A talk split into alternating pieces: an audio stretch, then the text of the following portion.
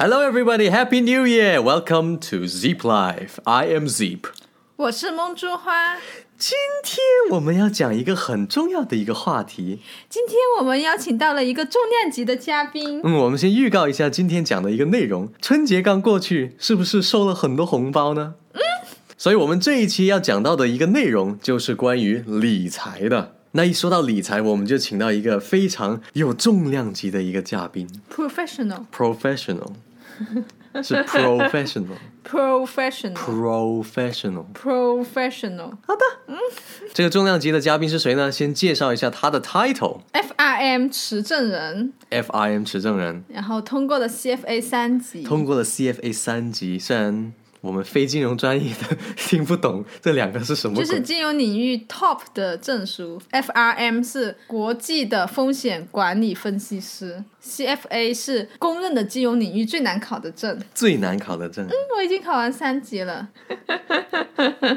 你把悬念都打破了，好啦，今天的重量级嘉宾就是我。就是蒙珠花。再给多你三十秒到一分钟，给自己吹嘘一下。不用吹嘘了，我实力就在这。我对金融市场也有过一些比较深入的研究，尤其是理财方面比较有心得，也帮助过一些朋友从理财小白进阶到一个理财达人的一个阶段。平时 Zip 收到工资也是把工资上交国库。OK，那我们回到刚才讲到的一个红包的问题。红包，你小时候红包是怎么处理的？上交国库给我爸妈，是怎么样？就是直接是爸妈没收吗？还是没有，他就说我帮你把这些钱存起来，以后给你读大学的时候就拿出来给你用，那后来大学有拿出来给你用吗？应该有吧？大学学费是他们交的呀。嗯，我小时候那个红包呢，也是上交国库，但是不是不是以读大学的名义。那对，也不是以读大学的名义，就是说以前我爸妈就直接说白了就是直接没收 比我还惨，连个理由都没有。啊，有理由的。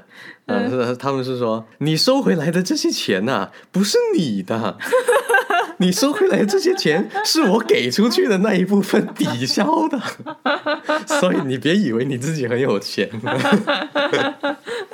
但小时候我也有听说我其他的一些同学，比如说他们拿了红包之后，嗯，都是自己的，好因为我羡慕。因为我听说有一种模式呢，就是有些家长他会把就是每年春节的红包的总额，嗯，数清楚之后，好，这些钱全部就交给小孩子自己去掌管。嗯，然后给他们开一个银行账户。可能那时候还没那么高级，但是就是说那一部分钱，你平时的学杂费、平时的什么，全部是你自己交啊。嗯，估计不够吧？估计不够，但是就是他其实大部分的红包的钱都是给小孩子我们的学杂费、我们的生活费嘛，对不对？嗯只不过有的父母他是以没收的形式，我帮你掌管了，嗯，你什么都不用管了。还有一种就是钱我给你数清楚了，然后你的每一笔支出我也会跟你算好。让你知道哪笔钱花在哪里了。只有少部分的以前是特别特别有钱的，他们的红包就是完全由自己任意挥霍。我记得我第一次有印象，在我记忆里拿红包的那个时刻，嗯，我数了一下，刚刚好就五块钱、十块钱这样加加买买就一百块钱整。我那时候我觉得好多钱呢，你知道吗？但是我看有些其他的同学，他们一拿，我说你今年拿了多少红包？嗯，他们就是几千块吗？对啊，就两三千的，就那才一百块，我就只有一。百块钱。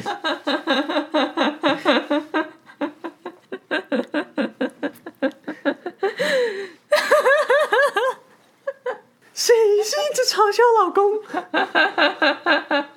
所以蒙珠花，你小时候你有没有一种就是初级的理财观念，就是如何用零花钱这个东西？你父母有没有教你？那时候基本上是没有的，就说把钱存存起来，然后给我以后读大学嘛。就上交国库之后，就放在一个你也看不到的一个银行账号。啊没有，好像是有我我的名字开的一个银行账号，啊，然后就放进去，这样就每年就都往里面丢，是这个意思吗？嗯，嗯回过头来想，你有什么感想？觉得太浪费了，这些钱都没有被好好利用。你小时候有没有零花钱？有啊，一个月或者一个星期是怎么个周期给你算有多少钱？可能一个星期就一两块钱吧。一个星期一两块钱，嗯，一直坚持到几年级？从几年级开始的？估计就是小学吧，因为我读初中之后我就出去读书了嘛。出去读书之后就伙食费就比较多。啊，就变成伙食费了。嗯，我爸以前小时候呢，不是我爸以前，是我小时候我爸，然后就会给我，他有一段时间他说 Zip 啊，虽然我那时候还没叫 Zip，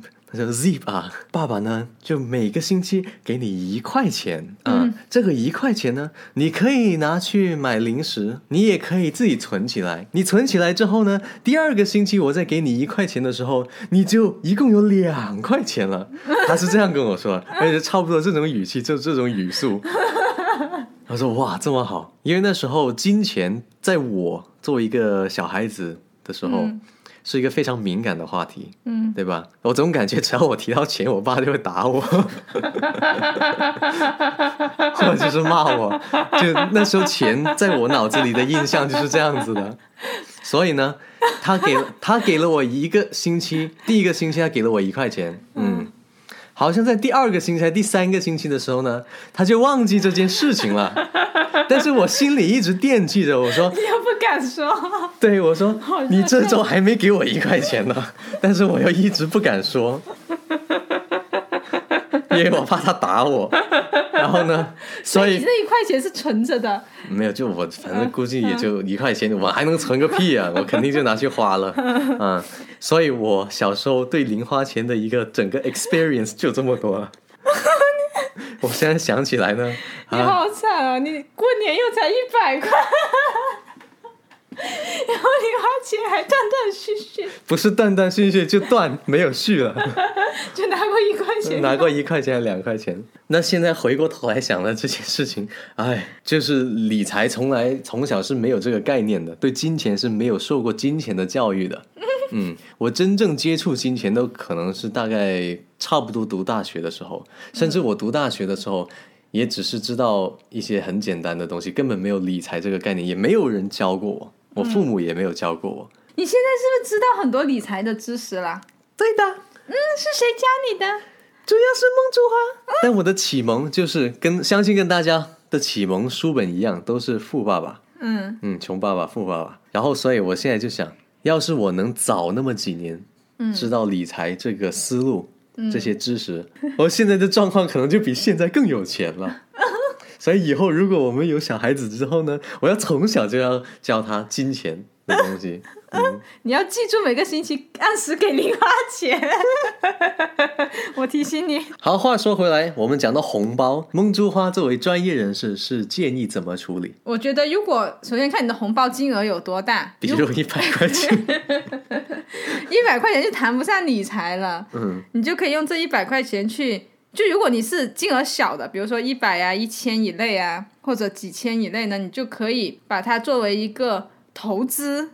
就是你这个投资不一定是投资在金钱上，嗯，不是投资股票什么，你可以投资自己。就比如去报个班什么的，对，就或者买些书啊，或者什么的去看。嗯，就我觉得，当你是金额比较小的时候，应该是用来投资自己，做自我增值，嗯，提高自己的技能。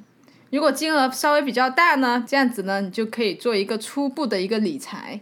就是用钱去生钱了。对，哎，刚好你就已经回答了我本来想问你的问题，就是金额小怎么办，对吧？嗯你就说 OK，要投资自己。那我可不可以这样子理解？嗯，那现在比如说存在余额宝是年化多少？百分之二点几，余额宝很低了，百分之二点几？那我们 round it up to 百分之三。可以。那我们以一万为一个单位，乘以百分之三，一年赚三百块钱。嗯，三百块钱除以三百六十五，天数都比这三百要多，所以就是你每天赚到的钱也就八毛钱，嗯，所以没有实际的意义。但是你说，如果你有一万块钱，一万块钱你可以报一个班，嗯，不论是唱歌呀，还是画画呀，还是书法呀，还是其他的各种技能类，嗯，一万块钱是远远足够的，至少让你系统的学一个班是足够的。嗯，然后你可以再用这一些技能，嗯，去换钱，就比如说打些零工，对不对？嗯这样子它的财富增长速度才是更划算一点。嗯，OK，那梦之花，你觉得一般人他要积累到多少钱之后，他去做那个钱生钱这一种理财才是相对有意义的呢？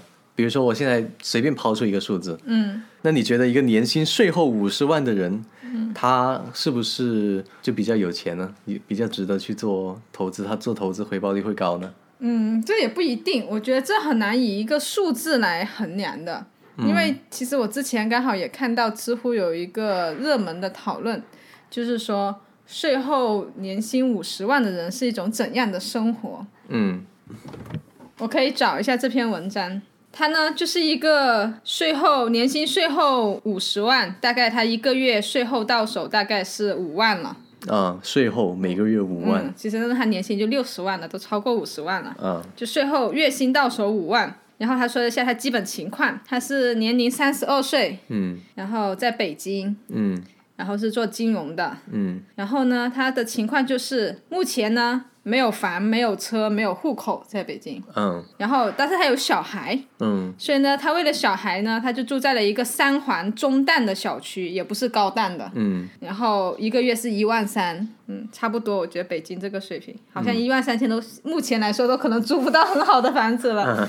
然后呢，家庭每个月的基本开销，生活费大概是一万两千。这一万两千包含什么？第一就是他老婆是全职带小孩的，全职太太，嗯，嗯，可能很多人以后也会遇到这种情况，是不是？对，就没有老人帮忙嘛。嗯，然后自己的老婆也是，就是没有一个工资收入，只是全嗯，全职在家的，带小孩，嗯带孩，因为他没有老人帮忙，但是他只能有一个人全职带小孩。嗯但是他还是给他老婆就是交了五险，就是那个社保，大概是两千三。然后呢，吃他们主要就是买一些蔬菜水果呀、外卖啊，去餐厅吃饭都很少。一个年月薪五万的人。他一周不会超过两次，他说，嗯因为他一次就两百左右嘛，这也是正常了，一家三口，嗯所以他一个月大概吃的话就是三千，算很少啦。嗯购物的话呢，就是主要是日用品跟家全家的一些服装跟鞋子。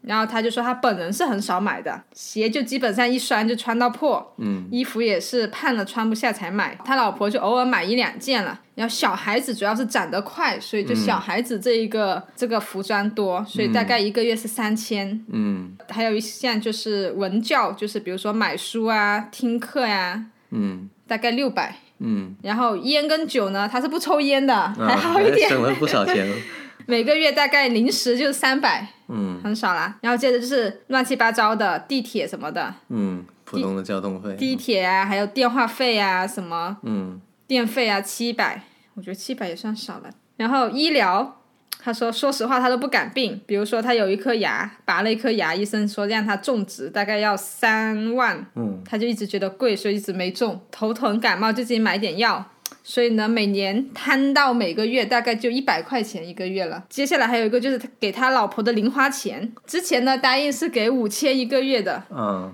但实际上呢现在才给只能给到两千一个月了也。就是他老婆作为全职太太的，等于是他的工资，嗯，对、嗯对，就配给他老婆的工资。他老公配给他老婆的工资啊，所以这就是生活开销大概是一万二嘛，嗯总的刚刚说的这七七八八的加起来就一万二。嗯大额开销大概每个月就是八千多到接近九千，是什么呢？第一就是孩子早教，嗯早教有什么呢？就是游泳班、乐高兴趣班，然后孩子看病，因为小孩很容易生病嘛。对，大人不敢生病，所以我们会注意，小孩才才不管的是吧？对啊，他是大概就是大概反正就加上看病，然后呢没车，所以呢带孩子出去呢就要一般都会打车，这一笔开销。还有呢就是回老家往返交通费，就因为他老婆家比较远嘛，一年回一次，大概往返都要四千，哦，一个人四千多，来回嗯。那两个人、三个人那就三四是一万多了，也是。然后呢，他自己家也要回嘛，因为他不是北京人然后他们家呢，就是高铁，大概三一家三口就四千，总共四千。然后呢，他岳母一年两次来北京帮忙照顾一下小孩，那飞机往返费他们也要付嘛，嗯也四千，就是大概四千一来回了。嗯然后还有一些人情花销，什么亲戚生日啊、孝敬老人啊、过年红包啊、工作请客呀、朋友往来呀、巴拉巴拉。嗯，乱七然后。算算算，算下来呢，他一个月大概要花三万四。这也是固定开销，嗯三万四，嗯他一个月是五万到手，嗯，减去三万四得一万六，对，差不多。然后呢，留三千做备用金，嗯剩下的就投股市了，因为他也是做金融的嘛。嗯他就是想，毕竟也要做一点投资，不然就完全没有储蓄了。嗯，所以就在这大概他的情况。就对于很多人来说，月收入税后一个月能拿到五万，嗯，就是已经觉得很多了，对啊，就觉得他肯定是过着中上的人的生活，对不嗯，对？开着什么 BMW，然后就那种想象的，嗯但实际上他每个月的开销下来，他其实能真正存下来的也就，就是我他一，年可能也就存十万左右。也就是说，年薪五十万的人，我们一般人可能想象他的生活是哇，他经常到外面去吃饭呐、嗯然后开着宝马呀，穿着名牌衣服，这是我们想象的。但是你这么一说，这么一算，嗯，他实际上你看他在外面吃饭一周都不敢超过两次，完全就是颠覆我们的认知。后面他还说了，他其实还是很焦虑的。他觉得，首先他觉得自己是完全就是很普通的人，而且呢，你没有意识到，刚刚他小孩子是上早教，还没上幼儿园。他说，如果他小孩现在马上要上幼儿园了，他去不了公立幼儿园，他要去私立。哦，因为他没户口，然后私立的呢，基本上就是一万左右一个月。一万一个月、嗯，也就是说，小孩一上幼儿园，他说他的收入就月光了。啊，就变回月光了。嗯每个月到手五万，花出去五万，嗯，这是很恐怖的一个数字。对啊，但是你看看，他也其实也挺省的。嗯，对不对？你我刚刚算下来，我说下来他那些开支，他也没有说经常去买东西呀、这样出去大吃大喝呀、也不是说要养车呀、什么的，就是他的花销都是很正常的花销。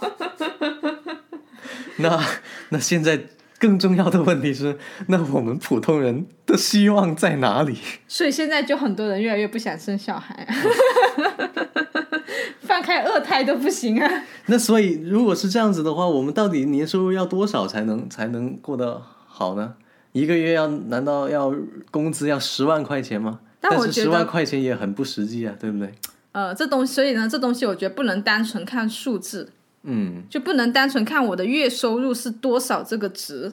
嗯嗯，就你要还要考虑很多东西。首先呢，第一点，他在生小孩前有没有做好充足的准备？他这里没有说他之前的储蓄有什么，对不对？嗯直接就说，哎，我现在收入是这么多，支出是这么多，每一个月基本上是 balance 的。嗯但如果他前期，他现在三十二岁嘛，他工作也至少七年了，算算二十五岁工作的话，嗯他这前面将近十年的时间，有没有给自己做好一个那个理财？有没有给自己积累下一些储蓄或者财富，嗯可以供他在之后进行一个投资？收入可以跟支出平衡的情况下，他的以前的储蓄能不能给他带来新的收入？也就是说，假设他从二十五岁开始工作，那假设他是三十岁才生小孩的，他应该是啊，他才三十二岁，他小孩还没上幼儿园嘛。嗯、那就是有五年时间。这五年时间，他老婆是不需要做全职太太的。假设他二十五岁就已经结婚了，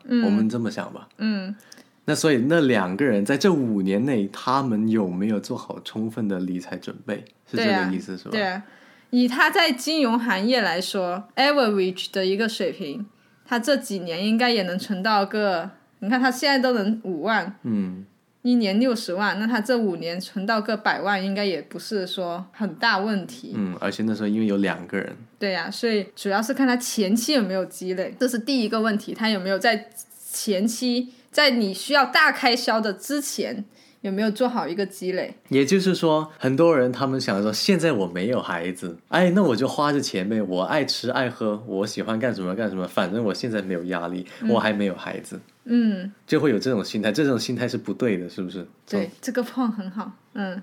是现在，很多人就这么想的嘛，没有任何压力。但实际上，你应该为后面的时候做前期的积累，这是第一点。嗯第二点呢，就是他是选择了在北京，嗯他之所以会花这么多钱，第一是房租高，嗯一万三一个月，嗯这在北京我跟我同学也了解过，是一个很普通的一个租房水平。嗯他没有户口，因为在北京，所以他给他小孩之后要上的只能上私立。嗯，要么就回老家，对，那一般人家都想，我都在北京了，是不是？嗯，他就不舍得让自己的孩子回去老家。嗯，他也有一些什么路程的开销，也是挺大的，算算起来嗯之类的。所以就是说，他的地点导致了他，就导致了他生活开支的增加。也就是说，比如说有的人他假设是农村，嗯他说啊，大城市里挣钱机会多，就普遍都是这么个想法，是不是？嗯那是假设那个人，我们这个案例里面呢，他是农村里来的，嗯然后他去北京，哦，他能收五万一个月，嗯，可能在农村或者他老家，是一年的收入。对他可能就做不到这个水平，所以他才去北京，嗯。是不是？那如果是这样，他可能是还是无可奈何了，只能说嗯。是吧？如果他本身假设他是广州户口的，嗯。或者说是二线城市的，但是他去北京去找这份工作，然后这样子的收支，是不是他更多就是为了去北京而去北京，而并没有考虑到真正他的收支的一些储蓄的一些速度？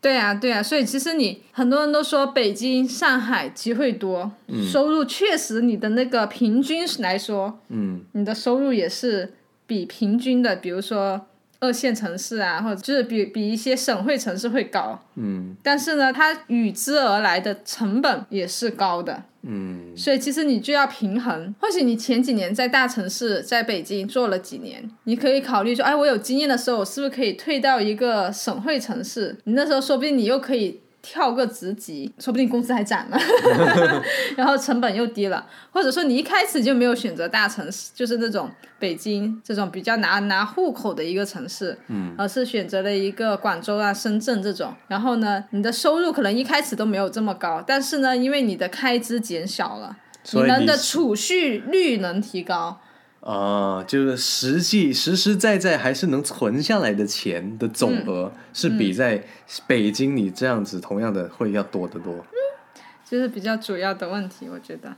所以呢，总结来说呢，就是第一，理财要趁早。你觉得趁早是有多早？如果我说从娃娃抓起，你同不同意？我同意啊，你这个娃娃要抓起的是一个理财的观念，他可能没有钱，嗯但是他要有这种意识，嗯所以就是要趁早。嗯然后第二呢，就是你要想办法提高你的储蓄。你的储蓄怎么提高呢？有两种办法。第一种就是增加收入，嗯，增加你的收入，嗯，第二个就是节省你的开支，节省你的开支。就开源节流嘛。嗯然后这样子，你把你的储蓄提高起来了，然后你才有资本说我去做投资。因为你最终想做投资的东西，都是把它倾向于被动收入或者半被动收入。对，同学们，今天收获是不是很大？是不是刷新你的世界观？谢谢梦竹花非常专业的一个指导。嗯对啊，所以其实这只是我们先给大家在意识层面的一个大概一个框架，一个方向是吧一个吧？方向。但如果你真的说啊，我哎，我已经有一点储蓄了，我想去做理财，那这个可能就要下回分解了，是不是？那梦珠花你自己平时接不接一对一咨询的？接，就是我有朋友也之前也有朋友找我做一对一咨询，就他就是工作两三年之后呢，他开始有一点点的储蓄了，嗯然后他就想着要去做投资，要做理财，但是呢，他又不太知道怎么样增长自己的储蓄，然后也不太知道应该投些什么。就他知道在支付宝里面经常有那些推荐什么的，就他自己本身不是金融行业的，对，然后他就看不懂什么基金啊，有很多种基金，还有净值又是什么呀，增长率又是什么呀，他就来咨询我，然后我就给他一些专业的一对一的一些指导。所以如果你自己有理财计划或者有什么想法想要寻找一对一的 consulting 的，可以添加一下梦珠花的微信跟他私聊。嗯，所以我们再次总结一下我们今天谈论的一个最核心的一些干货。嗯，你做理财，首先要趁早，不要在真的你需要大的开支，比如说小孩子或者老人家生病之后，你才后悔，才发现啊以前没有存够。第二个是不能单单的去看收入，而是要看你的整个收入和支出的比。到底有多少钱是实实在在能够存下来的，在不牺牲你的正常的生活质量的情况下，如何存下来？理解能力好呀，孺子可教呀。嗯，那看来我们还是要对我们收回来的红包要再仔细想一想，不要轻易的上交国库或者自己挥霍了。嗯那我们这一期的 podcast 就到这里。如果还有更多关于理财的问题想要去讨论的，欢迎大家加盟中花的微信，或在评论区里面留下你的故事。有什么别的经验，也可以一起分享出来。那就祝大家新年快乐，新年心想事成，财源滚滚。